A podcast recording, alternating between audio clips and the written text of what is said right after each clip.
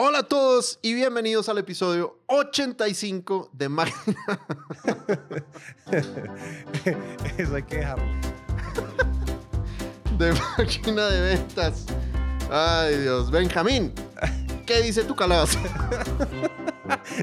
Eso era lo que te estaba haciendo reír. O sea, eso era lo que no te dejaba empezar. No podía, güey, perdón.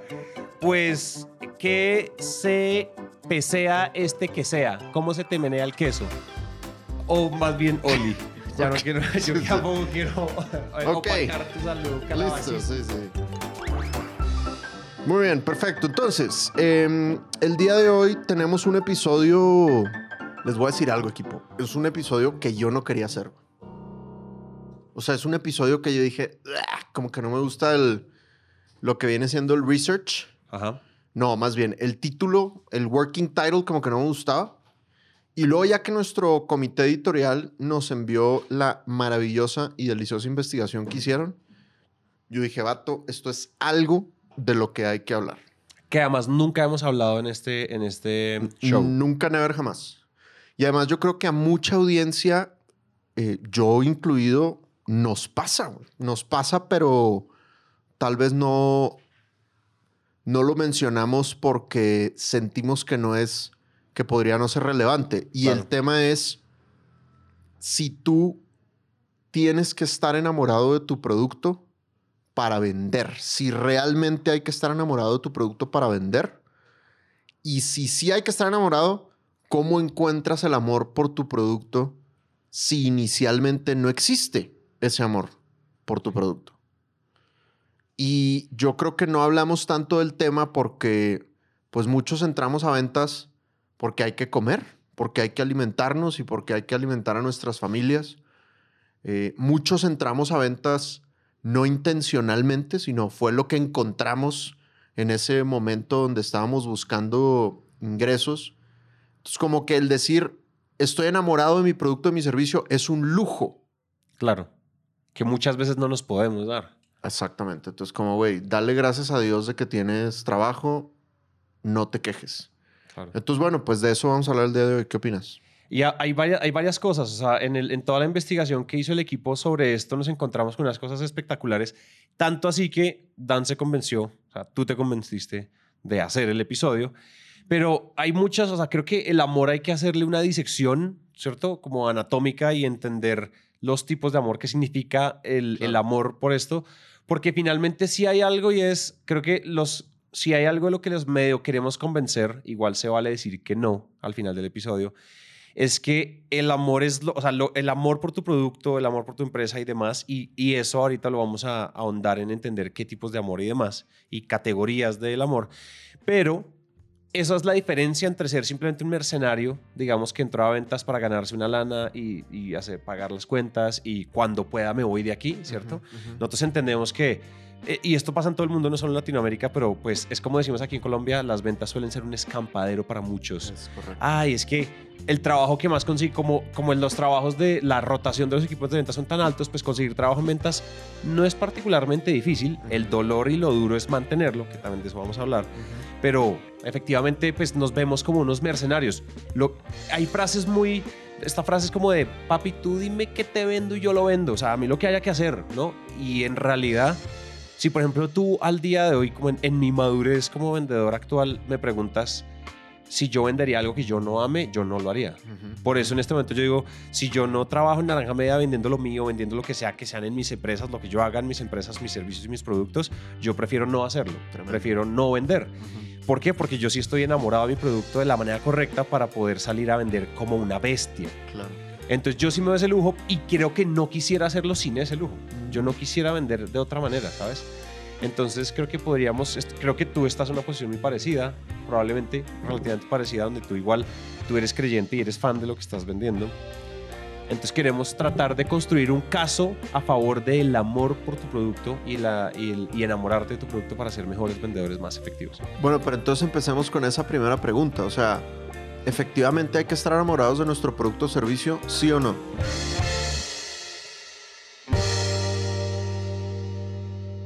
Pues a ver, hay varias fuentes que dicen que, es decir, por ejemplo, hay, artículos de, de Salesforce, hay autores reconocidos como Simon Sinek y demás que hablan mucho de que efectivamente el amor por nuestro producto sí nos hace sí nos hace eh, mejores vendedores, efectivamente. Y cuando hablamos de mejor, ¿qué es mejor? O sea, nuestras tasas de cierre, nuestras, nuestra actitud, ¿cierto? La manera en que la resiliencia que tenemos frente, a los, frente al fracaso, frente al rechazo, la manera en que nosotros lidiamos con la ansiedad en, en la labor comercial, efectivamente sí muestra que nosotros podemos ser vendedores mucho más empáticos respecto a nuestra a nuestra audiencia o a nuestros potenciales prospectos y clientes, porque nosotros entendemos, o sea, entendemos ese, eh, le tenemos ese amor a ese producto y salimos a venderlo con toda la fe y con, toda la, con todas las creencias correctas para venderlo. Entonces, ¿qué es lo que pasa? El amor racional y el amor objetivo es 100% cool, ¿sí? Y esto es como a las conclusiones a las que llegamos después de, de, la investigación y después de observarnos a nosotros mismos. Entonces, el amor efectivamente, para responder la pregunta, sí, o sea, sí agrega, sí agrega, pero el amor objetivo y el amor racional. ¿Cuál es la diferencia? Usualmente cuando hablamos de amor, lo primero que se nos viene a la mente, pues, es ese amor desvivido de las películas, el amor de Disney, el amor de las comedias románticas de... Última llamada para los pasajeros del vuelo Jetlag 0712 con destino a la diversión. No te vayas y se encuentran en, la, en el puente de, de embarque en el avión y...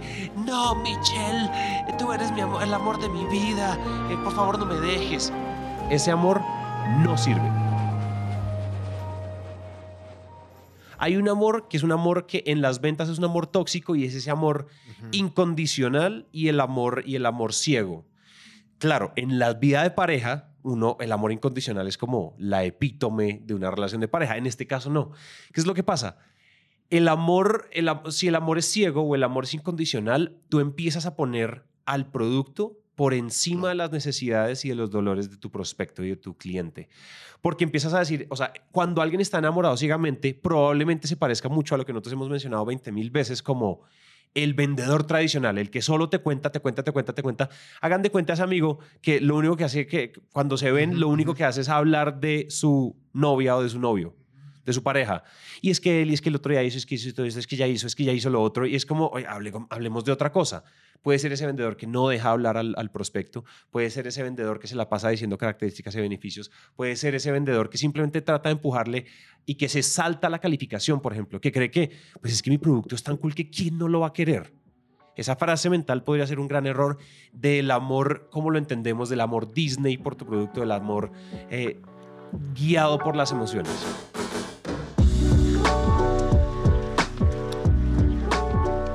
Entonces, eso es, una, eso es un tema y es, hay que tener cuidado con cómo nos enamoramos del producto, porque finalmente la gran lección de esto es, si bien sí tienes que estar enamorado del producto, el producto en realidad, lo, lo, lo, que te enamora del producto no es el producto en sí, no son sus características, sino enamorarte de lo que tú logras para tus clientes, del resultado, de la transformación, del dolor, del interés, del placer que tú atiendes en tu segmento.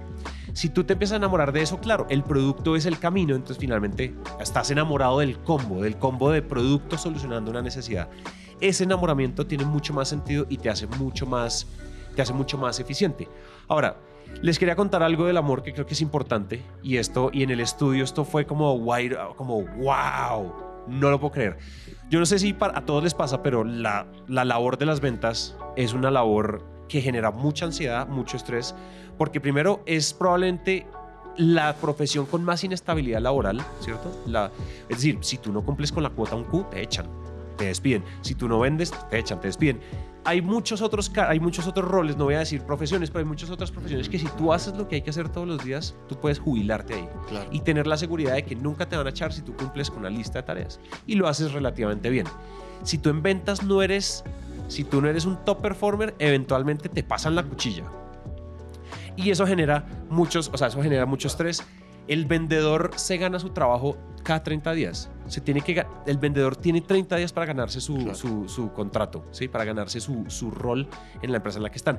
Entonces, ¿qué pasa? Inherentemente nuestros roles, la cantidad de rechazo que vivimos, la cantidad de nos que muchas veces nos tomamos personales nuestros, nuestros nos y nuestros rechazos, y eso hace que haya mucha ansiedad y haya, o sea, esta profesión tenga mucha carga de estrés. Y entonces, ¿qué fue lo que pasa? Cuando estaba yo investigando esto, me encontré con algo bien interesante y es que cuando Simon Sinek dice, y se los voy la, frase se las voy a, voy a hacer una traducción ahí a las patadas, pero él dice, la probabilidad de mostrar resiliencia en periodos de alto estrés y de alta ansiedad es muy superior cuando las personas han mostrado tener un propósito superior en sus trabajos. Y esto eh, más, más allá que el cumplimiento de tareas. ¿Esto qué quiere decir? ¿Qué es lo que pasa? Cuando yo soy un vendedor y yo le vendo a lo que sea, papi, tú dime qué tengo que vender y yo lo vendo. Yo vendo hasta los huecos. Lo que haya que vender, a mí no me importa qué vendo, yo vendo. Mm, Cuando eso es ser un mercenario. Claro. Cuando tú le metes amor, encuentras un propósito y un Mm. propósito atado a la solución que, le, que, que tienes para tus prospectos y al impacto que generas. claro. Y eso te transforma de mercenario a misionario. Mm, tremendo. ¿Y qué es misión? Es tener, misionario es tener una misión, tener un propósito. Y cuando tú tienes un propósito, es decir, que viene de, tener, de desarrollar ese amor por tu producto y por la solución y por el impacto, tú inmediatamente no cancelas, pero mitigas lo duro que es el ejercicio de vender Claro. todos los días. Claro. Entonces, efectivamente hay una, digamos que este es como el, este es como el- la línea de pensamiento, la línea lógica que hemos encontrado nosotros para entender por qué además a nosotros nos va tan bien enamorados de nuestros productos como los, como los vendemos hoy en día. ¿Qué piensas de eso? ¿Tiene Me- sentido lo que acabo de decir? No, ¿O- 100%. De misionario a mercenario es como, perdón, al revés. De mercenario a misionario es como un nuevo podcast. O sea, trem- tremendo, tremendo título. Pero me encanta porque a fin de cuentas, retos siempre va a haber. Rechazo siempre va a haber.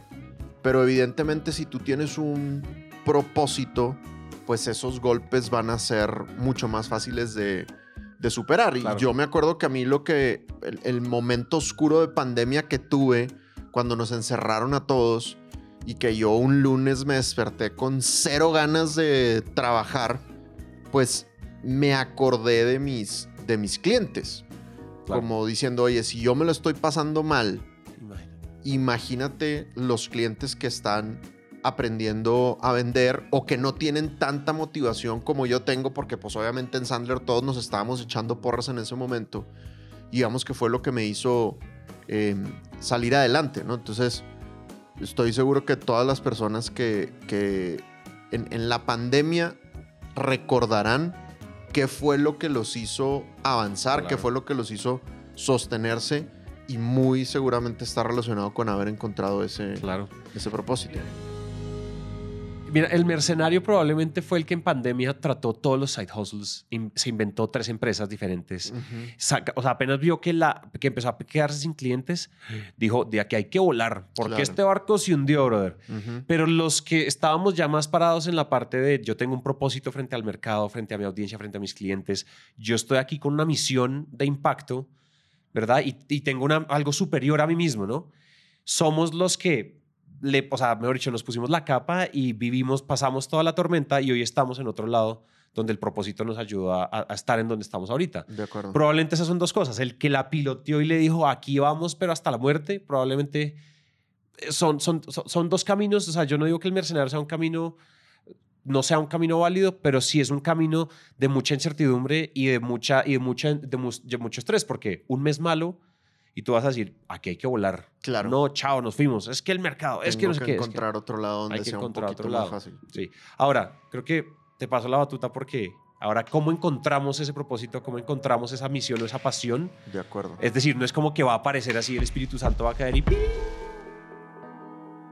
Claro, sí, de acuerdo. Fíjate, hay una. Yo alguna vez vi una conferencia de, de Pep Guardiola que empezaba ese pedazo de su conferencia diciendo: Yo soy un bendecido. Y yo creo que tú y yo estamos igual con la situación de, de que estamos enamorados de lo que vendemos. Entonces él decía: Yo soy un bendecido porque cuando yo era muy joven, yo le ayudaba a mi papá, que mi papá era albañil. Y un día yo estaba literalmente poniendo ladrillos junto con mi papá y había unos chicos jugando fútbol cerca y pues el balón se le salió de control y vino el balón botando hacia mí.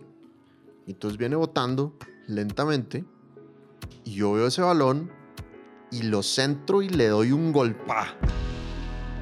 Dice, en el momento en el que yo golpeé ese balón, yo dije, esto es increíble. Esto es, esto es a lo que me voy a dedicar toda la vida. Con el golpe. Literalmente así lo cuenta él. Ya.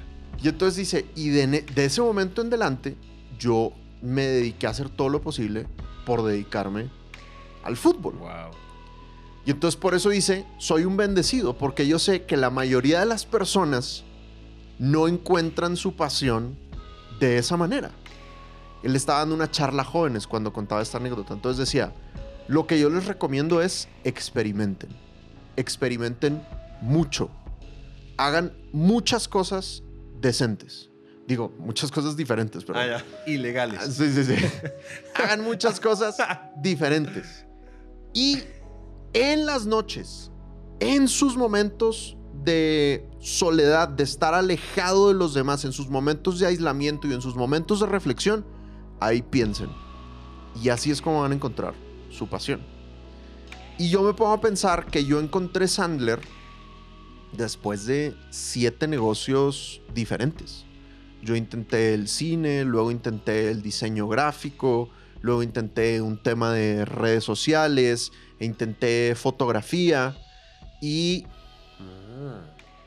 tres, cuatro años después de eso, profesionalmente hablando, ¿no? Porque yo me tardé un rato en estudiar mi carrera, yo estudié, me tardé como cinco años en, en estudiar mi carrera profesional.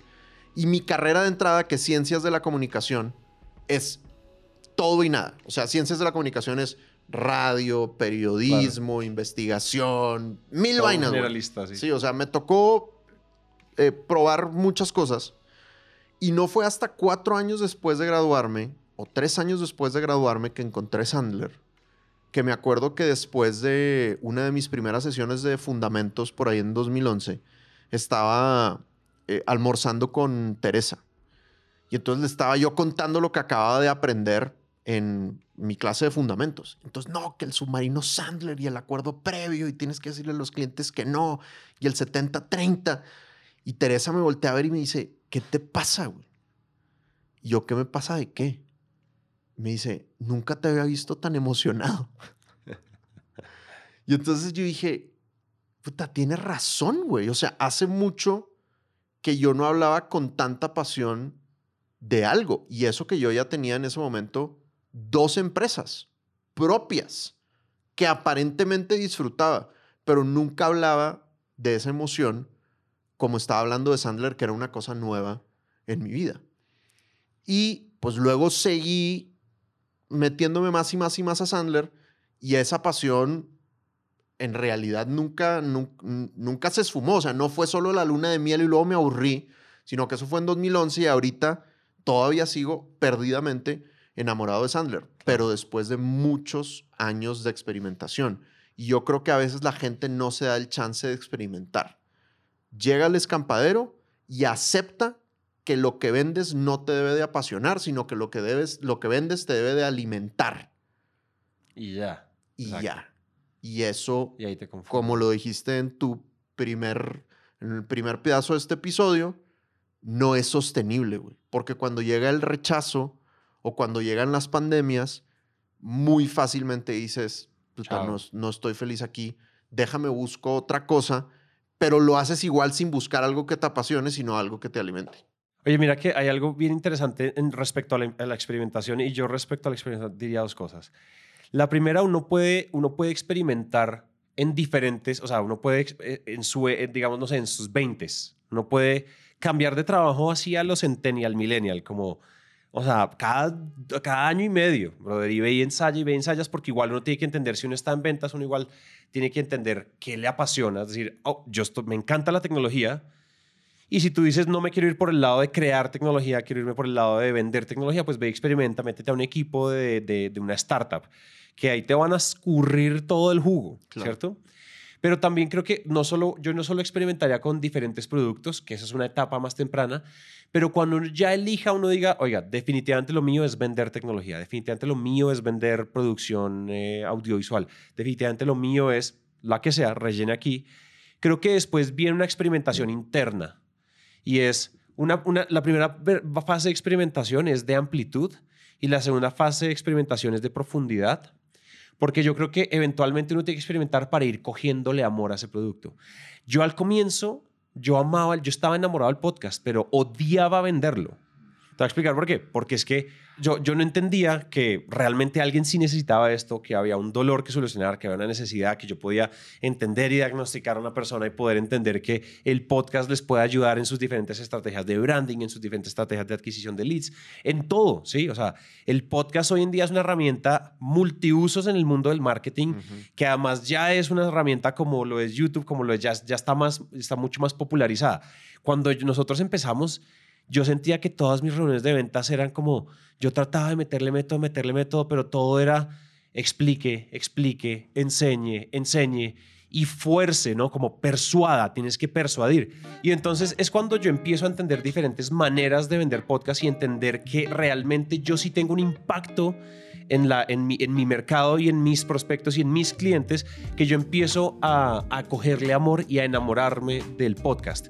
Y entonces esto me abre mi siguiente, el siguiente punto y es las diferentes categorías de amor. Uh, aquí nos vamos, o sea, nos inspiramos mucho y después le metimos como una salsa nuestra a un artículo de Salesforce que es muy poderoso sobre los tres tipos de amor respecto al, al, al cliente y a tu producto y tú en la mitad.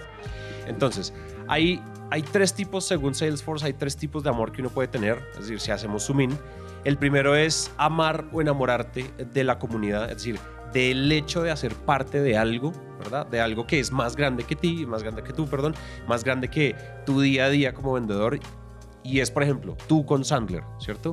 Ahí hay una comunidad. Ser parte, meter, traer a la gente a la comunidad de Sandler, ser parte de la comunidad de Sandler, tiene un montón de cosas que son más que, son más que la suma de sus partes. Por ejemplo, en nuestro caso, el mundo del podcast es una, es una comunidad pequeña, creciente, es incipiente respecto a la de Estados Unidos, por ejemplo, pero en Latinoamérica el ecosistema de podcast es, es unido y cuando, cuando, o sea, ser productora, que las marcas tengan sus podcasts, etcétera, es hacer parte de una comunidad, además de, de, de, la cual nosotros también hacemos parte, pero nuestros clientes empiezan a volver a ser parte.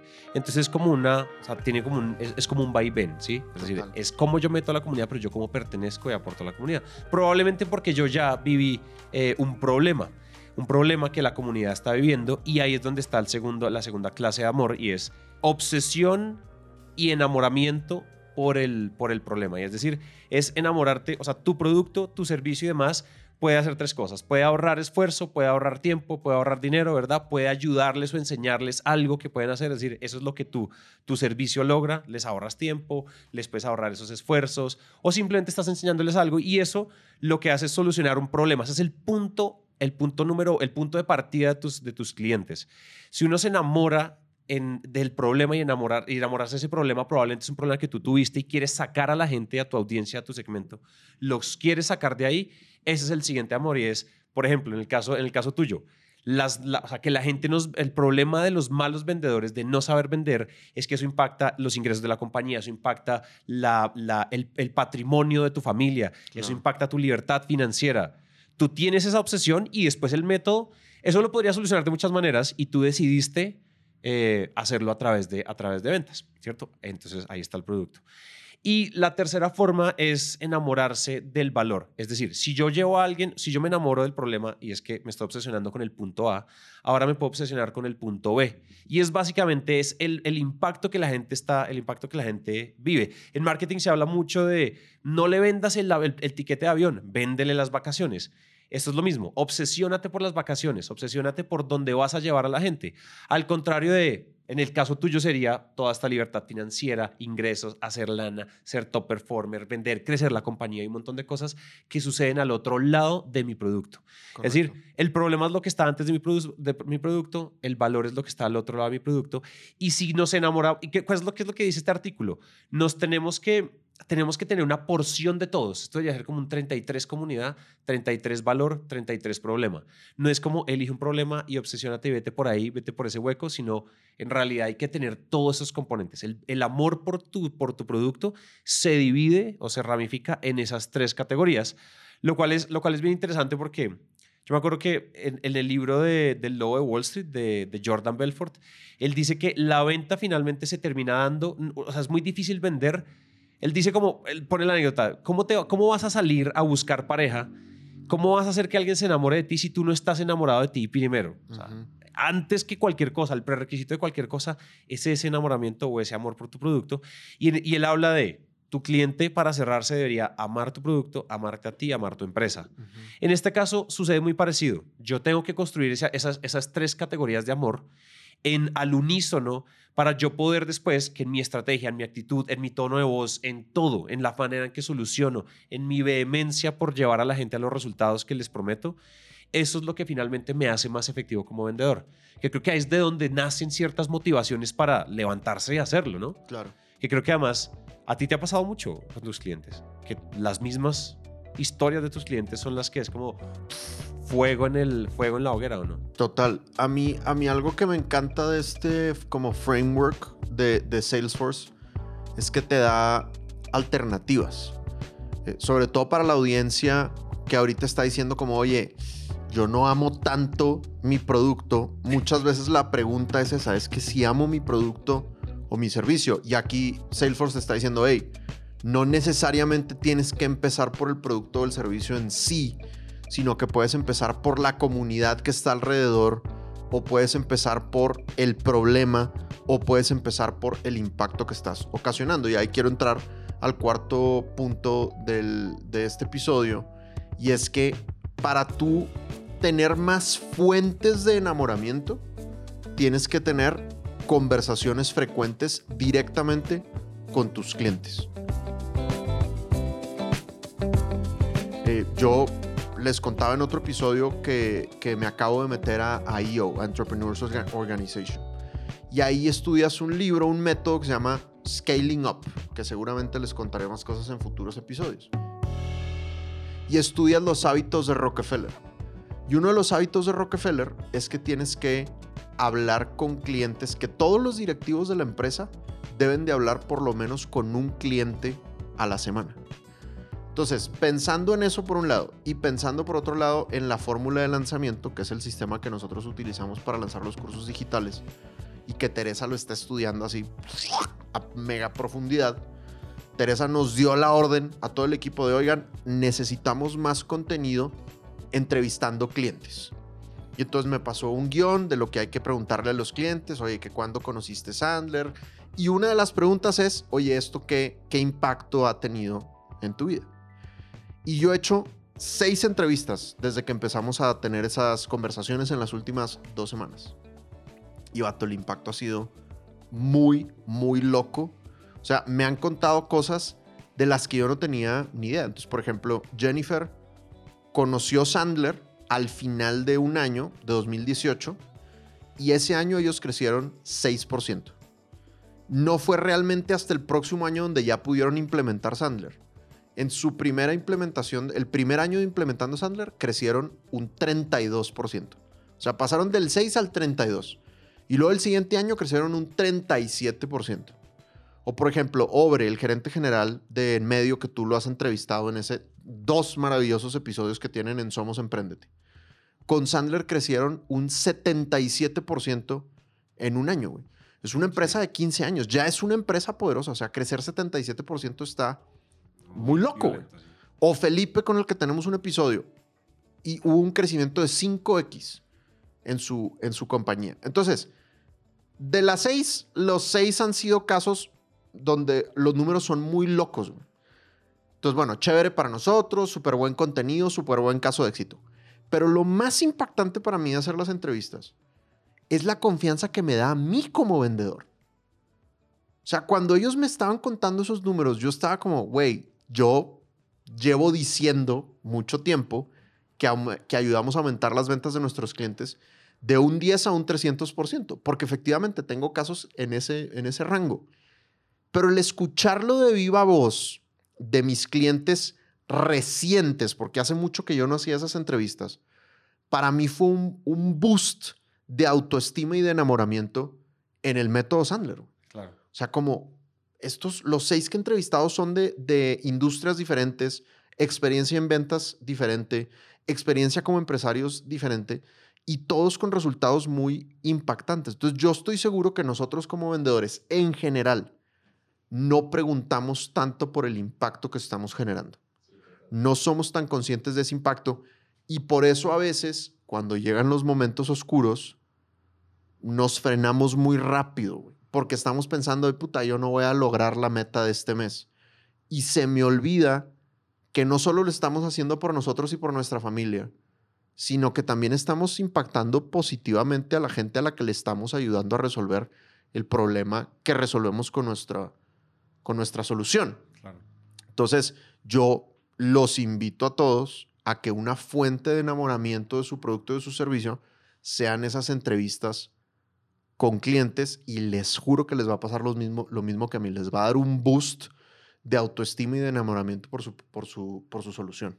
Oye, mira que yo tengo, hace poquito monté una, una conferencia que se llama Los 10 patrones de éxito de los empresarios latinoamericanos. Es una charla montada con toda la estadística y la data que tenemos que, eh, del podcast Emprendete, que ya tiene más de 300, 300 episodios al aire y hemos hecho más de 500 entrevistas de negocios a emprendedores y empresarios latinoamericanos exitosos. Tremendo. Entonces, pues después de siete años tenemos data fidedigna de decir. Los patrones que se repiten en todos los empresarios exitosos son estos 10. En realidad son Cool, 12, cool. pero lo afeitamos a 10 porque se veía más chévere el título, 10. Y en realidad después lo volvimos 9, le afeitamos otro. Pero uno, que además es uno de los más importantes, el, eh, nosotros decimos, yo digo en la charla, todos, o sea, todos los fundadores o al menos vicepresidencia o C-suite, o sea, C-level de las compañías deberían hablar con sus clientes todo el tiempo. Al menos una persona en el founding team tiene, tiene sí o sí que estar hablando constantemente con clientes. ¿Qué es lo que pasa? Y tiene que ser una persona que pueda tomar decisiones. Porque es que si yo estoy enamorado de mis clientes, pero yo no puedo tomar decisiones, eso da lo mismo. Eso da lo mismo. La ventaja de ustedes es que ustedes, o sea, tú, o sea, tú escuchas, te obsesionas, inmediatamente venden más, salen, hacen esta modificación, cambian el programa, cambias el taller, cambias la clase, cambias el entrenamiento. Entonces, la, y la anécdota se complementa con que Cristina Junqueira, una de las billonarias, mujeres billonarias del mundo, cofundadora de David Vélez en Nubank, estuvo con uno de nuestros clientes, eh, con Daniel Bilbao, en, en, eh, en una, en una reunión que hizo Axel Partners, que son los, ellos son inversionistas de los dos. Y entonces estaba Cristina ahí. Y entonces Daniel le dice, le están hablando, están hablando Daniel con Cristina y Daniel le dice, ah, sí, sí, pues yo uso Nubank, mira, o sea, yo uso Nubank. Inmediatamente ella. Entonces, solo para que lo vean, o sea, esta mujer está a punto de dar una charla, está, está a punto de dar una charla enfrente de los fundadores más impresionantes. O sea, esto es nivel de mujer, Ujú. ¿cierto? Como cada segundo de ella es probablemente de los segundos, o sea, es la mujer por segundo más costosa que hay en toda Latinoamérica porque es una impresionante top claro. VP allá. Y ella dice, oye, sácate el celular, saca el celular. A ver, abre, ábrelo. Oye, ¿qué amas y qué odias de Nubank en este momento? De una. de una. Ella podría tener a 150 lacayos preguntándole a la Claro. gente y podría pagarle a las mejores consultoras del mundo para que hagan estudios de audiencias. Y allá no hacen eso. David y Cristina, ah, tú usas Nubank, ábrela, a ver, déjame ver. Oye, ¿y a ti sí te funciona esto? ¿Qué odias? ¿Qué amas y qué odias? Buenísimo. Pero así, sin pelos en la lengua, dime. Yo no me ofendo. Inmediatamente, ¿qué es lo que hace Cristina? Pues ella coge su varita mágica eh, de sus 46 billones y agarra a su equipo gigantesco de 11 mil personas. Y bueno, gente, algo está pasando con este botón, esto se demora mucho, no está cargando rápido. Imagínate eso iteradamente en los últimos 10 años. La razón por la que Nubank está donde está Claro. es porque ellos han hecho eso. Y ella vive obsesionada con eso. Y ahí hay enamoramiento de la, de la audiencia, por enamorar, enamorarse de tu solución, pero enamorarse también, o sea, tener, enamorarse también es un acto de empatía. Claro. Y ella todo el tiempo está viviendo un acto intencionado de empatía con su audiencia y con sus usuarios, lo cual es muy poderoso. Bueno, chavos, les tenemos lo que viene siendo el resumen del episodio, El ¿no? episodio, así es. Entonces, a la pregunta de ¿necesitamos enamorarnos del producto para que nos vaya bien en ventas? La respuesta de la ciencia es sí. Así es. Tienes, si quieres que el tema sea sostenible, si quieres aguantar las tormentas, es mucho más fácil si estás enamorado de tu producto y tu servicio, a que si no, o sea, como dice Simon Sinek, a través de el cuerpo de Santi, pasa de mercenario a misionario. Estoy escuchando. Número dos, para encontrar ese propósito, para encontrar esa pasión, lo dice Pep Guardiola, tienes que experimentar. Experimenta y experimenta y experimenta hasta que lo encuentres y no importa la edad que tengas, si todavía no te sientes con la pasión suficiente por tu producto o tu servicio, sigue experimentando y tarde o temprano te vas a topar con él.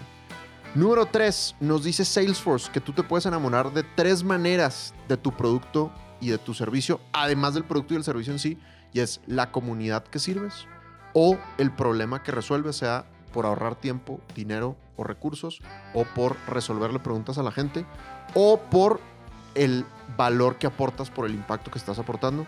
Y número cuatro, para tú encontrar esa fuente de enamoramiento, lo que tienes que hacer es tener muchas conversaciones uno a uno con tus clientes para descubrir ya sea la comunidad, ya sea el valor que impactas, ya sea el problema que resuelves.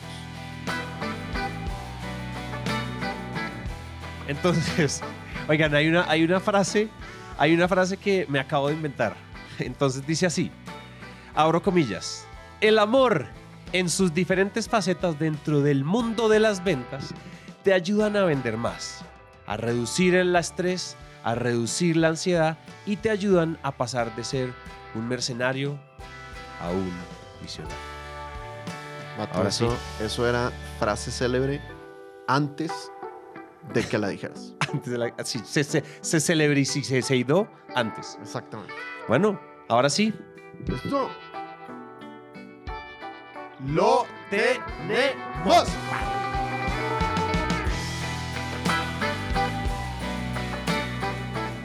Hasta aquí llegamos con el episodio de hoy. Recuerden que si esto les sirve a alguien, por favor compártanlo. Y para mantenernos conectados, recuerden que podemos hablar por redes sociales. En Instagram Dan aparece como arroba Sandler Dan Macías y yo como arroba Santi C. Calle. Y en LinkedIn como Dan Macías y Santiago Cortés Calle. Nos vemos entonces en el siguiente episodio.